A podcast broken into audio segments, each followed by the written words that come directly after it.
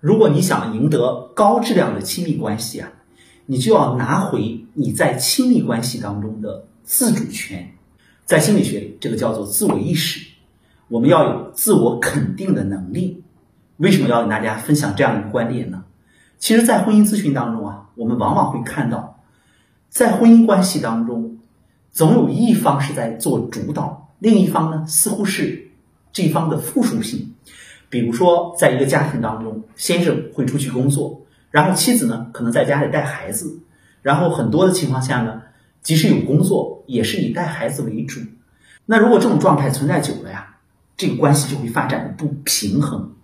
比如说，有的孩子长到一定的年龄，上幼儿园了，妻子开始出去工作了，那这个时候，妻子带着一种状态离开了这个家，是什么状态呢？就是我不希望我的先生把我看低。然后就会不断的去找工作，找一个工作干着不合适，可能就要再换。换的原因是什么呢？因为先生觉得你的这个工作找的不合适。我们在工作当中经常遇到这样的情况。那其实出现这种情况之后啊，我们就会让这对夫妻啊看到，那究竟妻子出去找工作。是为了满足先生对自己的评价呢，还是出于他自己对的自己的肯定呢？如果一个人有能力肯定自己的话，他就不会急于去获取别人的评价。有的时候啊，妻子在经历过一段时间这样的磨练之后呢，就跟先生说：“我觉得我现在的这个工作挺好，我要试一段时间。”你看，他的自主性就出来了。所以说，当一个人的自主性建立起来的时候，他在亲密关系当中一定给对方的感觉是你的评价或者是你的反馈对我很重要，但是再重要也是一个参考。那这样的话呢，这种自主性出来了，这段关系也就趋于平衡了。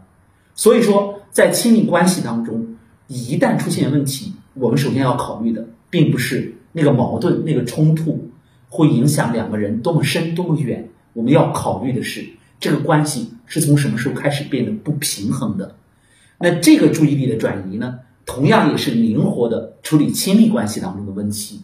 当然，在这种状态下呢，最好是两个人都愿意去这样看。